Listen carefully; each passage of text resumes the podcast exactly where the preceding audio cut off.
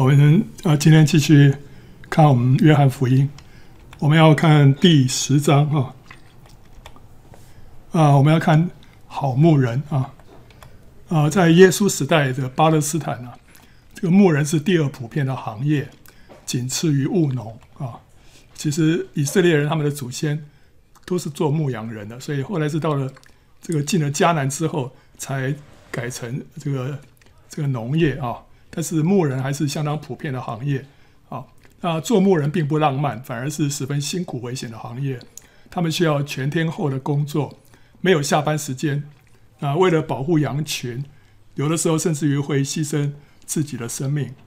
那牧人有两种，一种是拥有自己的羊，另外一种则是这个受雇看守别人的羊啊。那这个雇工啊，就是这个后者，是所有职业当中最没有人想干的。这听说只比罪犯稍微好一点啊。那巴勒斯坦的羊呢，多半是养来养来这个剪毛啊，还有这个挤奶啊，呃，比较少拿来呃宰杀吃的，除了献祭之外啊，所以这个宰杀羊来吃的是比较少一些。那所以多半是可以养很久啊，所以羊可能会多年跟随一个牧人。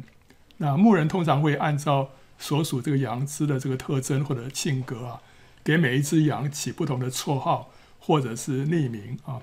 那羊也认得自己的名字是什么。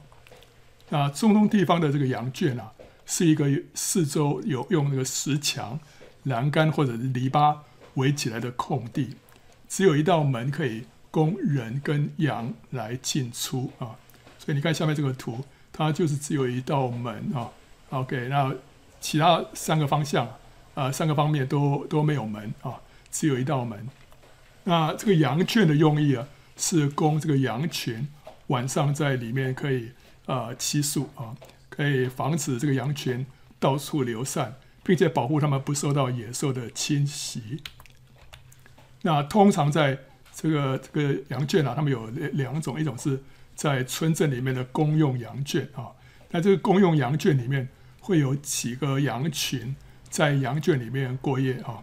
那牧人把自己的羊群赶到这个圈里面之后呢，就交给看门的人来看守，然后各自就回家去过夜啊。第二天呢，牧人回到羊圈，看门的就给他开门。这个时候呢，羊圈里面的羊啊都混在一起了啊。但是那时候牧人他会因为认认识自己的羊，他会一只一只按着名啊。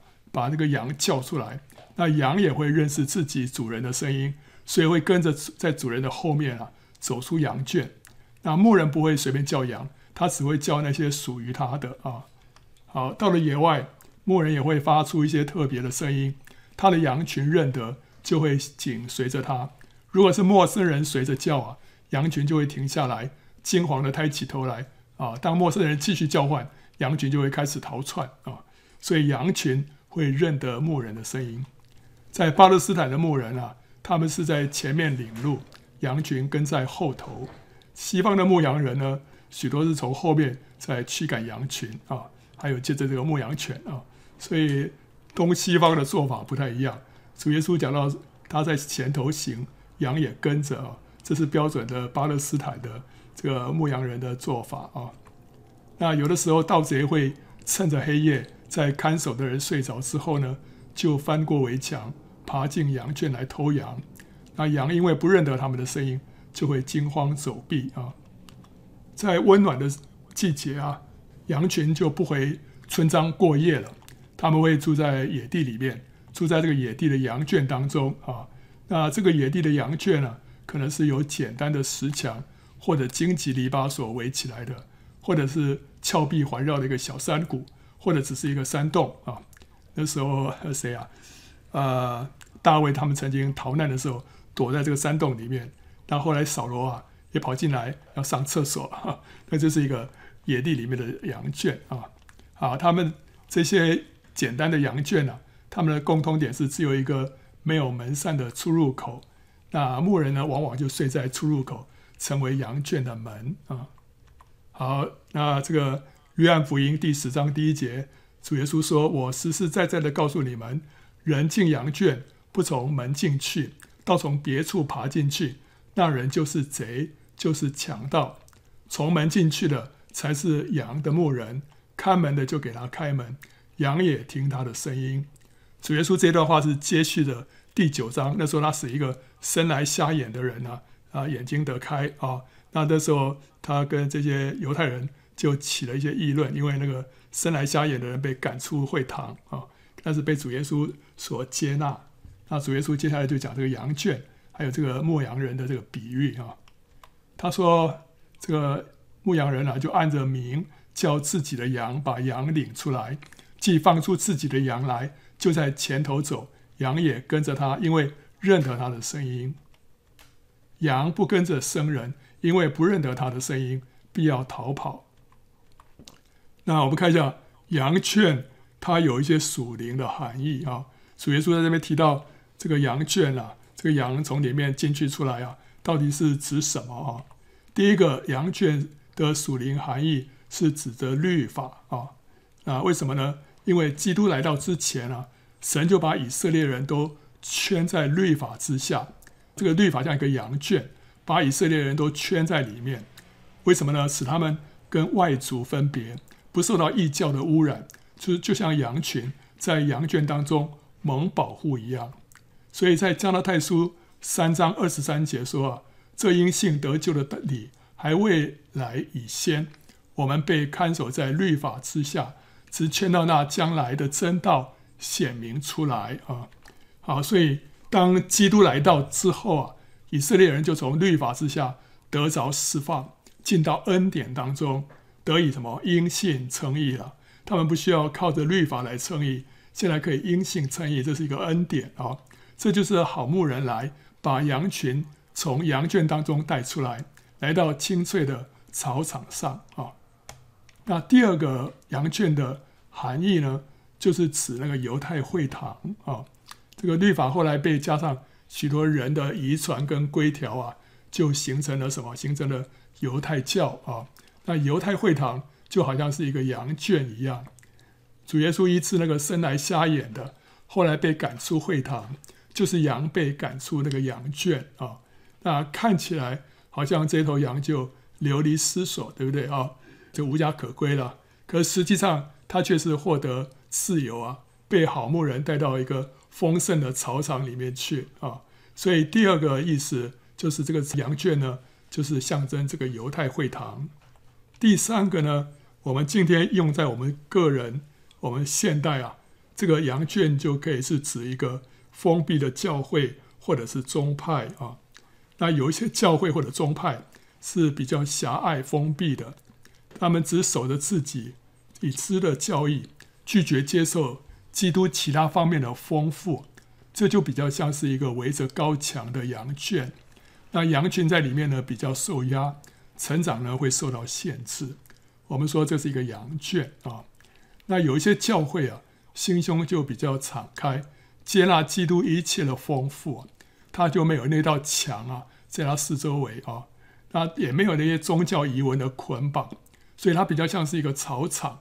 羊群在里面呢，能够健康的成长，所以教会当然有比较偏向是一个羊圈的，也有偏向啊、比较像是草场的啊。OK，那我们可以思想这些啊、这些方面的一些真理啊，就是我们看到一个人的得救跟成长啊，就像是一头羊，他需要先经过牧人这一道唯一的门啊。他就可以进入羊圈，获得保护，这就是他得救，对不对？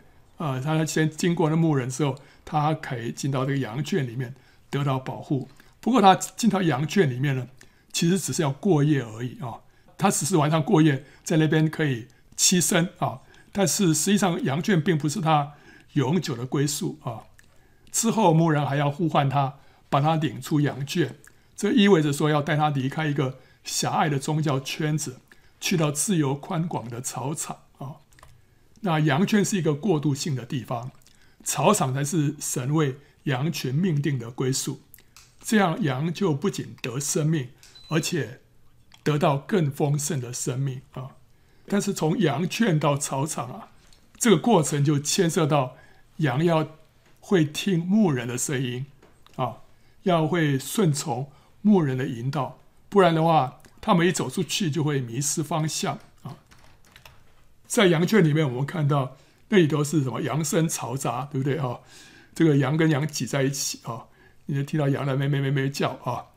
那这些声音呢，往往会盖过牧人的声音啊。那人呢，在这个羊圈里面，可以从事各样的宗教活动，人跟人之间非常热络，可是却听不见主的声音。这是羊圈的一个特色，就是羊跟羊之间呢、非常拥挤啊，啊，非非常嘈杂。但是呢，在那边就比较不容易听见这个牧人的声音啊。那一个人如果不会听神的声音的话，他只会听人的声音，这就不是一个正常的基督徒。一个正常的基督徒一定要会听神的声音啊，他一定要跟神之间有一个主观的接触才行。不是说他只会听人的声音，只会听传道人讲什么，然后就照着做，但是他听不到神的声音，这是不对的啊。那一个只会听人的声音，却不会听神声音的人呢，他会跟随教会的带领，服从教会的教导，接受教会的指派，参与服侍。但如果他听不见神的声音，他的追求跟服侍呢，就会怎么样？会感到枯竭跟空虚。因为他没有跟这个葡萄树连在一起，所以它里面那个那个动力啊，会渐渐的枯竭。那他这个服侍，他这个追求呢，也缺乏真正的价值，是个草木禾秸的工程。他所服侍的是殿，不是神自己。我们的服侍有两类啊，有一类是是服侍到神的自己，那有一类呢是服侍到那个殿啊，就圣殿。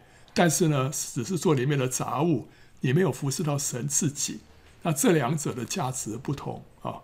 好，那我们现在这个这个一个人，如果是在这个羊圈里面打工啊，他他所服侍的是殿啊，他还没有服侍到神自己。服侍到神自己，需要听见他的声音啊。那这样的人，好像是雅歌里面的苏拉密女，被弟兄指派啊，看守葡萄园，可他自己的葡萄园。却无人看守，就成为荒芜。这雅歌第一章第六节所讲的啊，那呃，我们自己有一个葡萄园，就是我们的心源需要看守。这个心源就是我们跟主之间的关系啊，需要去经营的。所以羊如果一直留在羊圈里面，它的生命就不会有突破。这时候神会呼唤他的羊从羊圈出来，跟随他来到青草地跟溪水旁。那在羊圈里面，许多真理对羊群而言，都还只是客观的字句。可是出了羊圈之后，由于他需要听牧人的声音往前，那他听牧人的声音听多了，他这些真理啊，就会从 logos 变成 rhema，成为一些主观的经历。那些真理对他来说，不是只是这个字面上的一些东西了，他会听到从牧人口中出来的话。所以这个都是瑞玛，所以他就这些信仰啊对他就成为主观的经历。羊跟牧人的关系呢，就变得十分亲密，信仰也变得非常的真实啊。一个封闭的羊圈会衍生出一些严重的弊端。什么样的弊端啊？第一个就是不接受神启示在其他团体当中的真理，他就固步自封。他就以神所给他们的那些亮光啊，跟真理啊为满足。他说：“我们有这些，难道不够吗？啊，还需要去接受一些别的教会的一些教导吗？不需要了。我们这边神在我们当中的启示是最丰富的啊，所以他们不接受其他团体里面神在当中所施下的丰富啊，这就是固步自封。那第二个就是夜郎自大了。”他们就会轻看其他的教会团体，认为自己才是最属灵的。好，OK，所以这个其实都是呃一种把这种观念灌输给自己的羊群啊，就是把一种骄傲的心态这个设立在人的心里面，这是一种非常非常有毒的教导啊。第三个就是不容忍异议啊，不容许不同的意见。甚至于解经也需要一致，不能够有不同的解读。这段话要怎么解释啊？照我们的公定的说法，不可以有其他的看法，这是不容许有不同的看呃意义啊。这个是一个封闭的羊圈里面的一个特色啊。第四点就是会强调顺服权柄啊，强调到一个地步，以至于会给这个滥用权柄发挥的空间。这个滥用权柄就是 spiritual abuse 啊，你把这个权柄给滥用了，怎么样个滥用法？有的时候一个传道人说，这个就是要顺服，你什么都不要管啊，盲目的顺服也是顺服，但是你只要顺服就会蒙恩啊。那但是传道人要非常的小心运用他的权柄，这个权柄是用来造就人，不是用来败坏人的。那有的人使用这个权柄啊。去干涉人家的一些个人的事情啊，你应该怎么样怎么样做？你应该跟谁结婚？你应该要去哪边工作或什么？就是你这个婚姻家庭应该如何？就是有时候干涉的过头了，那这个就是滥用权柄，这个是呃会给羊群带来很大的伤害。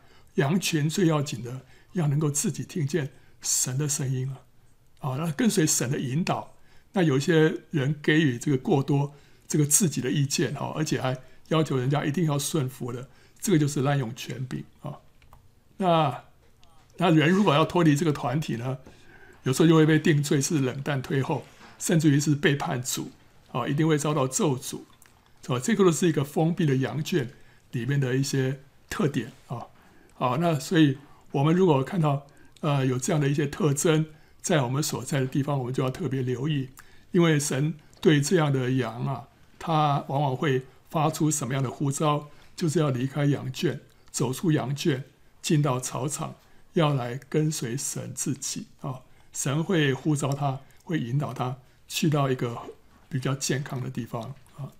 这些弊端使羊圈成为一个有毒、瑕疵人的环境，对羊群会构成重大的强害。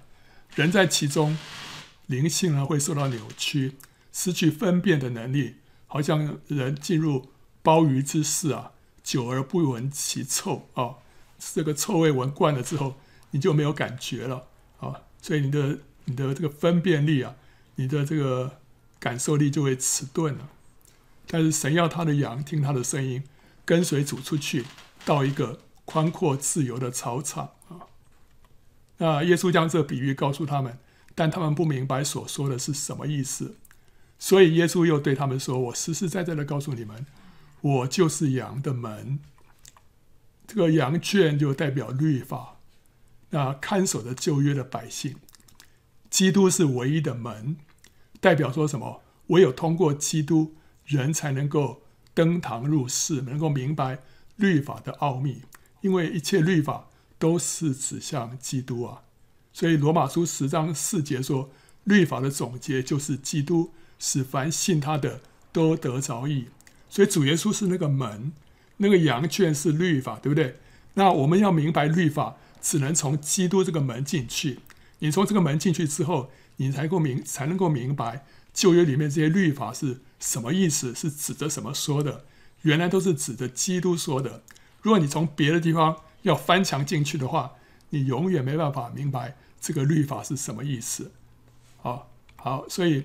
唯有通过基督这个门啊，来理解律法，人才能够得救。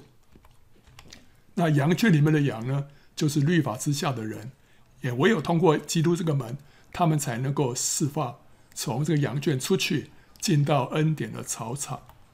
所以呢，我们或进或出啊，都要通过基督这道唯一的门。其他翻墙的人呢，不经过基督的，就是贼啊。所以主耶稣说。凡在我以先来的都是贼，是强盗，羊却不听他们。我就是门，凡从我进来的必然得救，并且出入得草吃。这个出入说是 coming and go out，所以他先进去，然后还要再出来，就会得着草吃啊。那在耶稣以前来的贼和强盗啊，就是指那些在犹太教当中掌权，可是却拒绝耶稣的祭司和法利赛人。那些人，主耶稣说，在他以前来，可是他们在主耶稣之前来到之后呢，他们就霸占那个羊圈，在这个羊圈里面呢，胡作非为啊，所以他们是贼是强盗。现在主耶稣是这个神的儿子来了啊，结果他们就把主耶稣给打死啊，这个是贼跟强盗所做的事情了。盗贼来无非是要偷窃、杀害跟毁坏。你看下面这个图啊，他们就是把这个羊啊从里面丢出来，然后把这个羊啊给宰杀了啊啊！他说：“我来了是要叫羊得生命，而且得的更丰盛。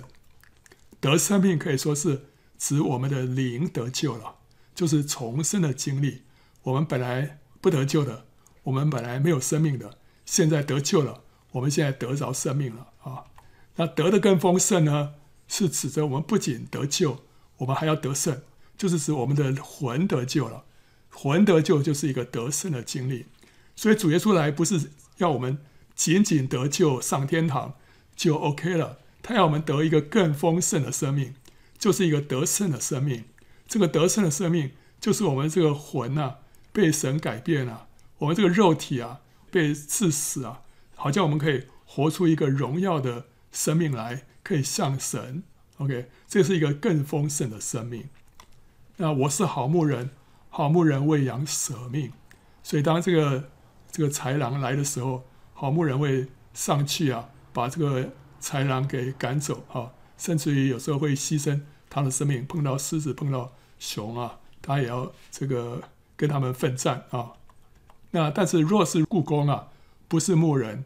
羊也不是他自己的，他看见狼来就撇下羊逃走。狼抓住羊，赶散了羊群，雇工逃走，因他是雇工，并不顾念羊。所以，所以为什么这个雇工在当地啊，那个被人家看不起？因为故宫就是只是只要赚钱嘛，对这个羊并不是太真实的去真心去照顾，所以人对故宫呢也都比较藐视啊。啊！但是我是好牧人，我认识我的羊，我的羊也认识我，正如父认识我，我也认识父一样，并且我为羊舍命。主耶稣说他认识他的羊啊，那他的羊也认识他。这种认识是可以到什么程度啊？可以像父认识主，主也认识父的这种程度啊。主认识我们当时没话说了，但是今天我们也可以认识。认识主像主认识父一样，这是一个何等大的恩典，何等大的一个怜悯啊！让我们可以认识他，像他认识父一样。所以，我们一定要抓住我们所有的机会啊，我们的时间，我们的心力，来竭力追求认识神啊。他说：“我另外有羊啊，不是这圈里的，我必须领他们来，他们也要听我的声音，并且要合成一群。”归一个牧人呢、这圈里的羊就是律法以下的犹太人，圈外的羊呢就是外邦人。所以你看到这里有一群羊啊，这个羊是什么？这个羊哦，被放在羊圈里面，所以这是犹太人啊。好，那当主耶稣来之后啊，这看门的就给给他开门啊，给他开门之后，这个羊呢就出来，对不对啊？啊，出到这个羊圈以外了。去到哪里？去到一个草场啊！这个草场也可以比喻成为主耶稣自己。我们进到主耶稣这个自这个这个丰盛的这个万包罗万有的基督里面，就像是以色列人进到迦南美地一样啊！好，在这个地方，他们得到灵里面的自由，得到丰富的供应啊！然后在这里头呢，主又把另外一群羊也招来了啊！所以一群是犹太信徒，一群是外邦信徒。然后呢，他们就合而为一啊，然后合成一群，归一个牧人啊。所以以佛所书二章十四节说：“因他使我们和睦，将两下合而为一，拆毁了中间隔断的墙。本来犹太人跟外邦人是不相啊、往来的，是是没有瓜葛的。但主耶稣把这两下合而为一啊，拆毁了中间隔断的墙。”他继续说：“我父爱我，因我将命舍去，好再取回来。没有人夺我的命去，是我自己舍的。我有权柄舍了，也有权柄取回来。这是我从我父所受的命令。”啊，犹太人为这些话又起了纷争，内中有好些人说他是被鬼附着，而且疯了，为什么听他呢？又有人说这不是鬼附之人所说的话，鬼岂能叫瞎子的眼开了呢？在耶路撒冷有修殿节啊，是冬天的时候，耶稣在殿里所罗门的廊下行走啊。OK，这个是到了冬天，是什么地方的冬天啊？是最后第三年快结束了这个冬天啊。主耶稣离他上十字架只剩下不到半年了。那这里有一个啊修殿节啊，修殿节是什么东西？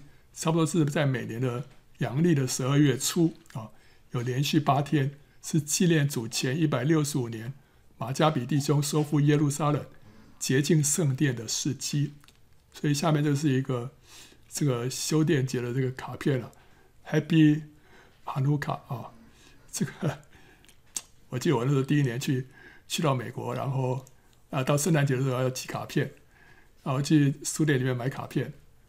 结果就买错了，买成这个 Happy Hanukkah，那时候我还不知道是什么东西。反正我想这时候都是卖卡片嘛，那这东西看起来也很像圣经的东西。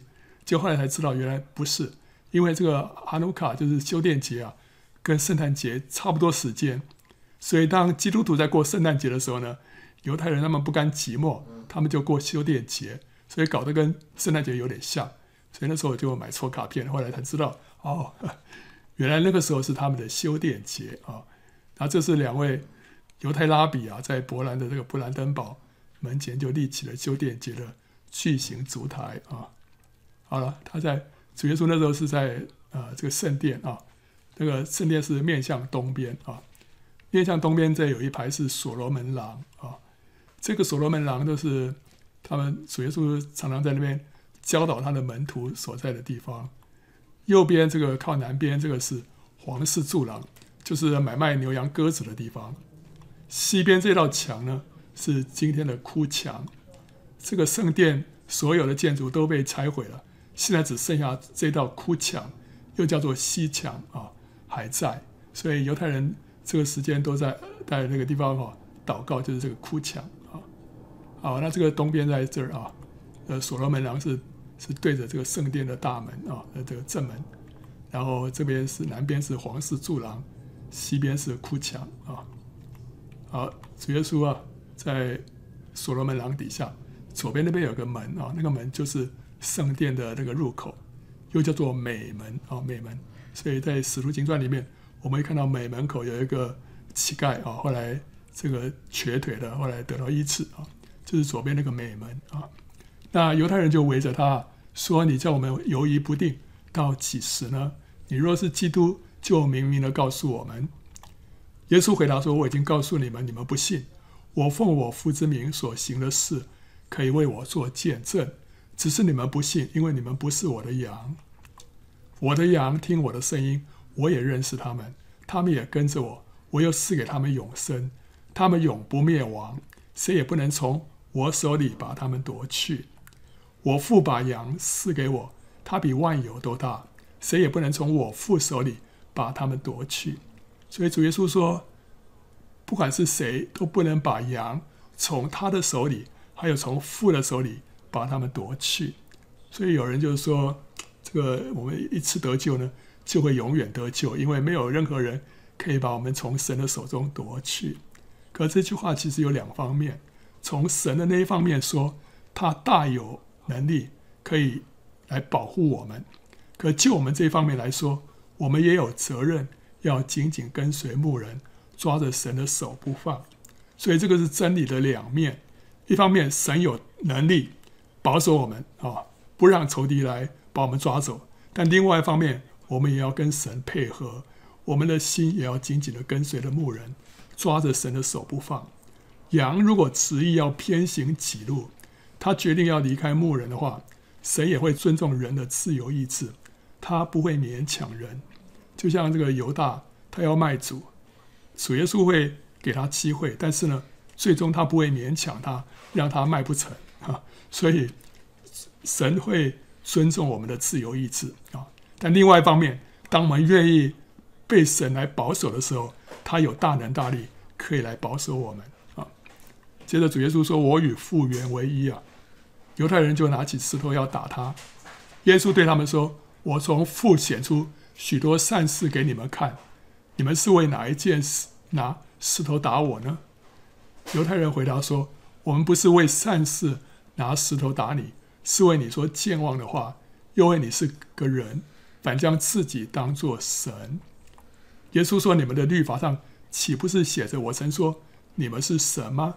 这是在什么地方啊？这是诗篇八十二篇六到七节，那个地方说：“我曾说你们是神，这个你们是指以色列的官长啊，都是至高者的儿子。然而你们要死与世人一样，要扑倒像王子中的一位啊。”OK，这是诗篇里面的一段话，讲到以色列官长啊，用神来形容他们。他说：“啊，经上的话是不能废的，若那些承受神道的人。”尚且称为神，父所分别为圣，又差到世间来的，他自称是神的儿子，你们还向他说你说健忘的话吗？我若不行我父的事，你们就不必信我；我若行了，你们纵然不信我，也当信这些事，叫你们又知道又明白，父在我里面，我也在父里面。他们又要拿他，他却逃出他们的手，走了啊。然后耶稣又。往约旦河外去，到了约翰起初施洗的地方，就住在那里。约翰起初在约旦河外什么地方施洗啊？有三个地方啊。呃，约翰施洗的地方，第一个是约旦河外的伯大尼啊，在约旦河的北边这儿。那这个是在约翰福音第一章二十八节啊。那第二个地方呢，是在约旦河的中间这里，叫埃嫩啊。这个是在约翰约翰福音三章二十三节，讲到他在埃嫩靠近撒冷的埃嫩那边施洗。啊，还有一个地方呢，在约旦河南边是旷野，这是约马可福音一章四节说他在旷野里面施洗。好了，那到底呃主耶稣这时候去到哪一个地方啊？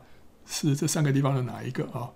我们如果看到后面约翰福音十一章，就等一下我们会看到的，我们看到主耶稣知道拉撒路死了。就动身去耶路撒冷旁边的伯大尼，伯大尼在呃耶路撒冷旁边啊。然后呢，他说到了之后就知道拉撒路已经死了四天了，所以这段路程差不多是四天，啊，四天的路程，所以他们的出发点就应该是在约旦河外的伯大尼，因为从那边到耶路撒冷旁边的伯大尼啊，路程差不多一百三十公里。大概需要走四天，所以这个是比较符合后面的这个叙述的。所以那时候主耶稣呢就在北边这个地方啊，在那边居住。那有许多人来到他那里，他们说约翰一件神迹没有行过，但约翰指着这人所说的一切话都是真的。所以约翰施洗约翰没有行过一件神迹啊。我们今天我们盼都很羡慕能够行神迹，对不对啊？但是你看到这里有一个器皿，是主耶稣的伴郎，是主耶稣说富人兴起来没有一个人大过他的，可他一件神迹都没有，但是他指着耶稣所说的一切话都是真的，所以他是他是为耶稣所做的见证都是真的啊啊，所以他他真的是高举耶稣，他把自己隐藏起来，他没有行神迹啊，没有很 没有很这个很。这个耀眼啊，但是他真的是把耶稣高举了。那在那个地方呢，信耶稣的人就多了啊。接着我们看第十一章啊，十一章讲到拉撒路复活，有一个患病的人名叫拉撒路，住在伯大尼，就是玛利亚和他的姐姐马大的村庄。然后这个玛利亚就是那用香膏抹主，又用头发擦他脚的。患病的拉撒路是他的兄弟。他姐妹两个就打发人去见耶稣，说：“主啊，你所爱的人病了。”耶稣听见就说：“这病不至于死，乃是为神的荣耀，叫神的儿子因此得荣耀。”耶稣素来爱马大和他妹子，并拉撒路。听见拉撒路病了，就在所居之地人住了两天，然后对门徒说：“我们再往犹太去吧。”门徒说：“拉比。”犹太人进来要拿石头打你，你还往那边去吗？啊，真的是你看，这伯大尼就在耶路撒冷旁边啊。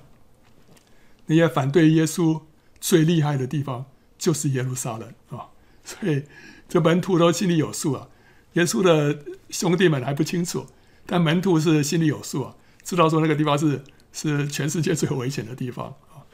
好，主耶稣回答说啊，白日不是有十二小时吗？人在白日走路就不致跌倒，因为看见这世上的光；若在黑暗走路，就必跌倒，因为他没有光。耶稣说了这话，随后对他们说：“我们的朋友拉撒路睡了，我去叫醒他。”门徒说：“主啊，他若睡了，就必好了。”啊，耶稣这话是指着他说的，他们却以为说是照常睡了啊。耶稣就明明的告诉他们说。拉撒路死了，我没有在那里就欢喜，这是为你们的缘故，好叫你们相信。如今我们可以往他那里去吧。马大和玛利亚都因为耶稣不在那里而心里着急啊，可耶稣的反应却特别不一样，他却是欢喜啊，连我们也很难理解啊，为什么在那边拖延，他心里却是欢喜呢？因为他知道天父的旨意啊，他有信心拉萨路会死而复活，因为他知道天父的旨意，让他再耽延两天，所以他心里头是欢喜的。他知道神神负责。我们如果从神的眼光来看事情，就知道神掌管一切，我们这个时候就会欢喜，我们就不至于焦虑了。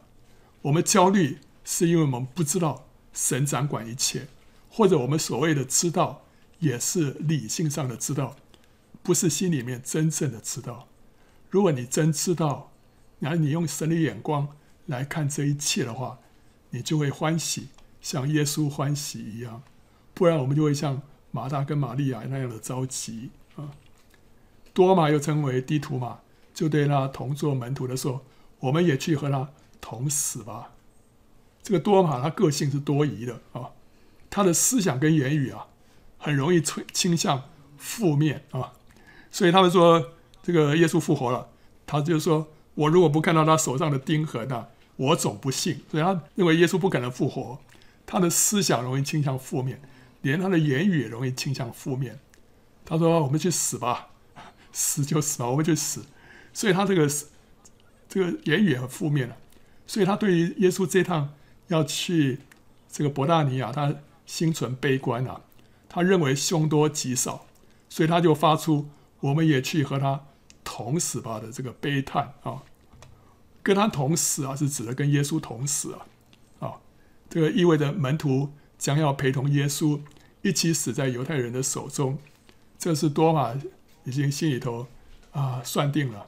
他说：“哎呀，这个不行了啊，这个我们看没希望了啊。”所以他是他是这样的想法。可是他这话却。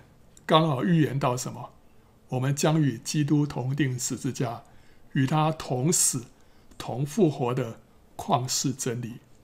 这是一个很伟大的真理。我们这些信他的人，我们与他同死、同复活。但是在主耶稣死之前啊，就有一个门徒把这个真理说出来了，居然就是多嘛。我们也去跟他同死吧。啊，虽然他不知道他所讲的是什么意思。但是呢，真的是圣灵的的这个引导啊，让他说出这句话来啊。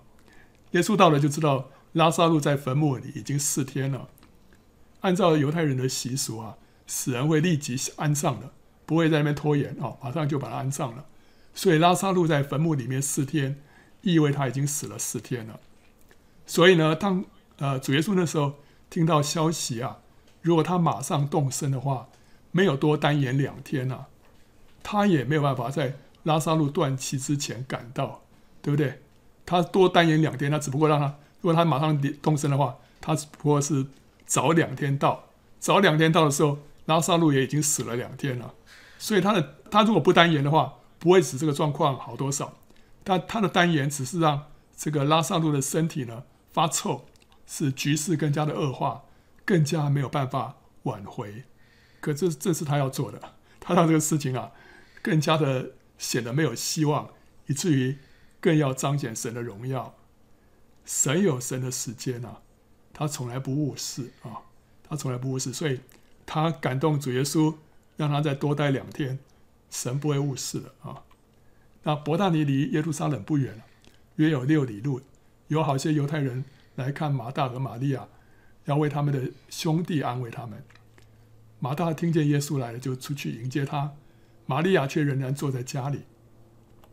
这个马大比较理性啊，他尽管自己悲伤，可他做人的礼节还是会顾到的，所以他心里头对耶稣好像是有点不爽啊。但是呢，听到耶稣来了，他还是马上出去迎接他。玛利亚就比较任性，她仍然坐在家里。玛利亚是妹妹啊，大事一向都是由姐姐扛着啊，所以她可以比较任性，继续沉溺在自己的悲情当中。什么都不管，所以这就跟当初一样。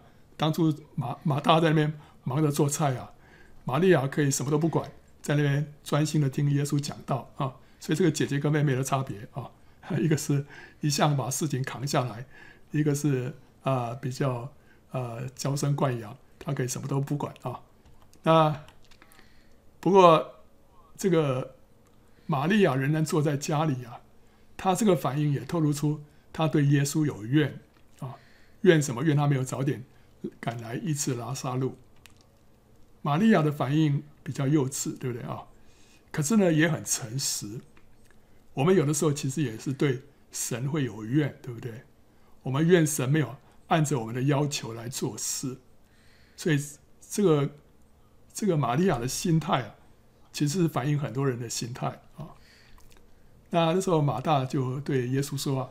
主啊，你若早在这里，我兄弟必不死。就是现在，我也知道，你无论向神求什么，神也必赐给你。马大对于耶稣显然也是有怨的，所以他就说啊，你你若早在这里的话，我弟兄必必必不死啊。不过他还会补上一句啊，但是呢啊，现在你向神求什么，神也会答应你啊。所以他还是会讲一些有信心的话，他试图以这个理性来压过他的感性。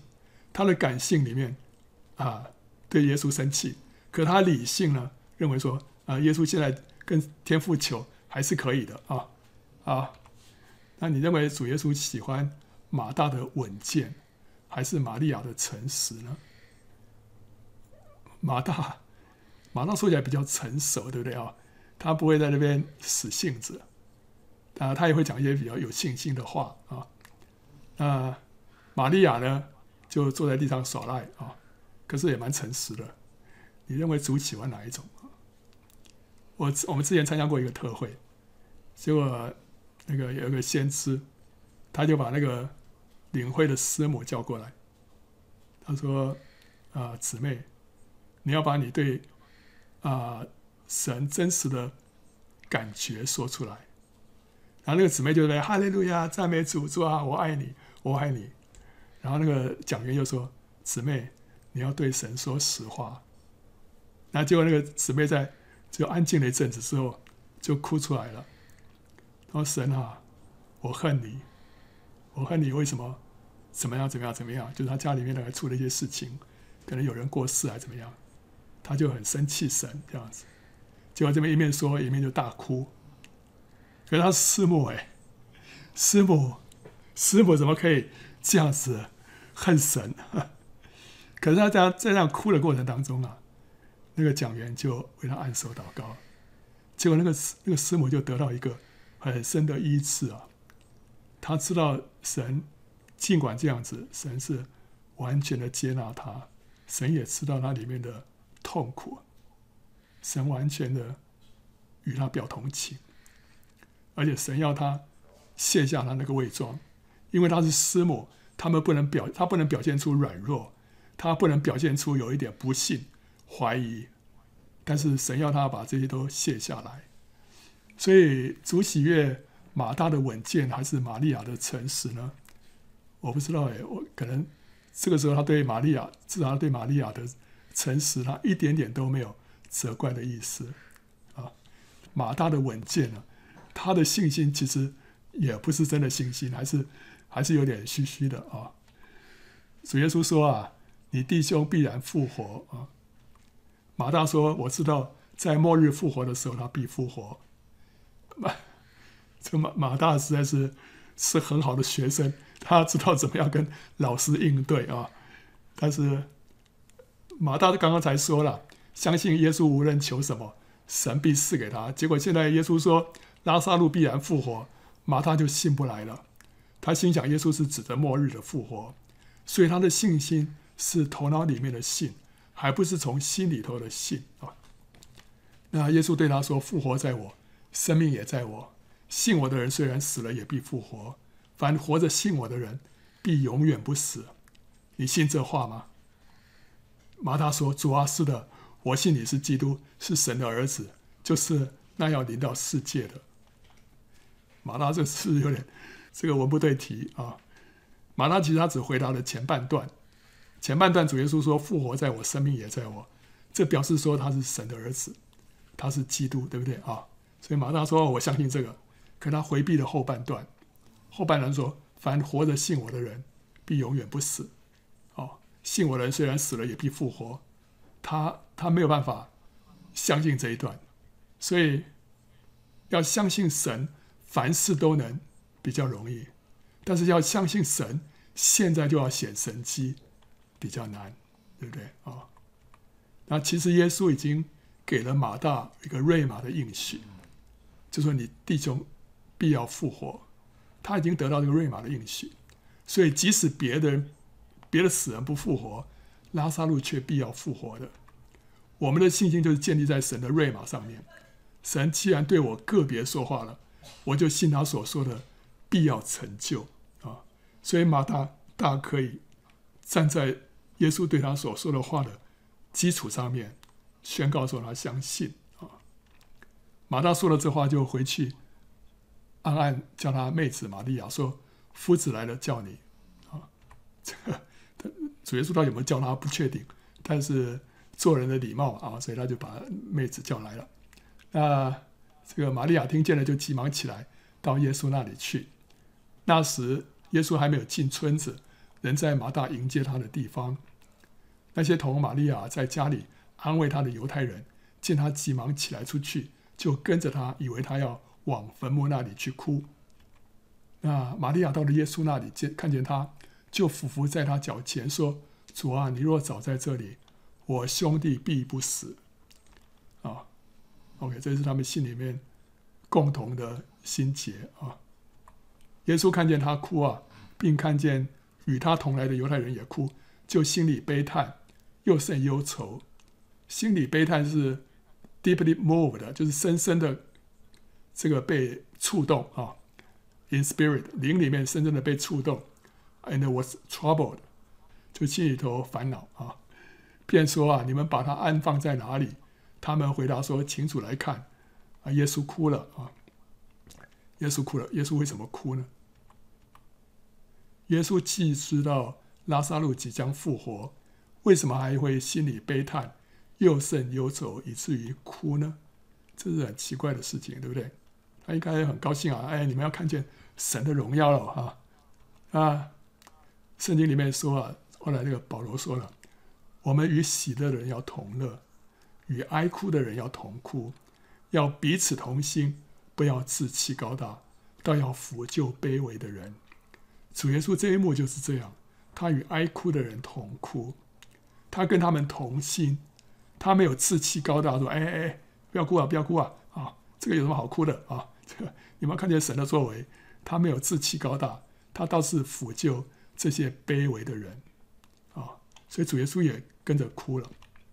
所以当一个小孩子啊，当他为自己的宠物死掉的时候，在哭泣的时候，主耶稣会怎么办呢？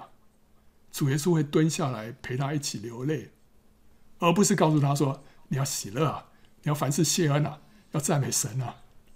主耶稣，主耶稣对这个小孩子，他不会这样做的，他就是蹲下来陪他一起流泪，这就是抚救卑微的人啊。虽然感谢赞美神是一个成熟的基督徒应该有的反应啊，这非常好，但是神却抚救卑微的人，同情软弱人的软弱。他看到这些犹太人呢、啊、在哭，看到玛利亚在哭啊，他就怜悯他们。同情他们，就跟着他们一起哭啊！犹太人就说：“你看他爱这人是何等恳切。”其中有人说：“他既然开了瞎子的眼睛，岂不能叫这人不死吗？”耶稣又心里悲叹，来到坟墓前，那坟墓是个洞，有一块石头挡着。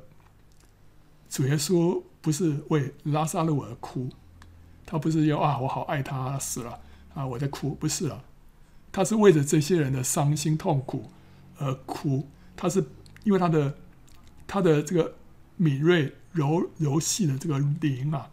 被他们的悲伤触动，所以他说他他的他是 deeply moved in the spirit，对不对？他的灵里面被深深的触动了。那就好像说有些人他们心肠比较软啊，看到电影当中感人的一幕啊，特别容易流泪一样。耶稣也是这样的人。有人看到一些感人的画面不会流泪了啊，非常冷静，非常淡定。有的人就很容易流泪啊！哦，我女儿说她看电影有两个两个主题是她最没有办法抵抗的，一个是动物的啊、小动物的，另外一个是老人的。她这两个主题啊，很容易触动她的个泪点啊，她很容易就是泪如雨下啊。所以主耶稣也是一样啊。所以说他心肠非常的柔软，一点点事情他就很容易被触动，被触动。所以他在那个地方看到他们在哭的时候，他也就跟着流泪啊，跟着流泪。虽然是你说没有道理啊，不需要啊，是不需要是不需要，但是主耶稣的心就这么柔软啊。耶稣说：“你们把石头挪开啊！”那个死人的姐姐马大对他说：“主啊，他现在鼻子臭了，因为他已经死了四天了。”啊，这个马大非常非常理性的啊。耶稣说：“我不是对你说过啊，你若信，就必看见神的荣耀吗？”他们就把石头挪开啊。耶稣举目望天说：“父啊，我感谢你，因为你已经听我，我也知道你常听我。但我说这话是为周围站着的众人，叫他们信是你差了我来。”说了这话，就大声呼叫说：“拉撒路出来！”结果那死人就出来了，手脚裹着布，脸上包着手巾。耶稣就对他们说：“啊，解开，叫他走啊！”然后这事情就具体的应验了约翰福音五章二十五节的话。主耶稣说：“我实实在在的告诉你们，时候将到，现在就是了。死人要听见神儿子的声音，听见的人就要活了啊！”果然，这是照着字面上。一句一句啊，一次一次的都应验了。那些来看玛利亚的犹太人，见了耶稣所做的事，就多有信他的；但其中也有去见法利赛人的，将耶稣所做的事告诉他们。祭司长和法利赛人聚集公会，说：“这人行好些神迹，我们怎么办呢？若这样由着他，人人都要信他，罗马人也要来夺我们的地土和我们的百姓。”内中一个人名叫盖亚法，本年做大祭司，对他们说：“你们不知道什么，独不想一个人替百姓死，免得通国灭亡，就是你们的益处。”他这话不是出于自己，是因他本年做大祭司，所以预言耶稣将要替这一国死，也不但替这一国死，并要将神四散的子民都聚集归一。所以是神的灵感动他。说出这一段话，虽然他的原意跟动机是完全不同的，他不是出于善意啊，他是完全不同的动机，可是竟然准确的说明耶稣受死的意义，显示这话的确是出于神啊。那从那日起，他们就商议要杀耶稣，所以耶稣不再显然行在犹太人中间，就离开那里，往靠近旷野的地方去，到了一座城，名叫以法莲啊。在北边这儿，在那里呢，就跟门徒同住。犹太人的逾越节近了，有许多人从乡下上耶路撒冷去，要在节前洁净自己。他们就寻找耶稣，站在店里，彼此说：“你们的意思如何？他不来过节吗？”那时祭司长和法利赛人早已吩咐说：“若有人知道耶稣在哪里，就要报名，好去拿他。”这是主耶稣在地上所过的最后一个逾越节了啊。那今天到这里，欢迎到圣经简报站观看更多相关的视频和下载 PowerPoint 档。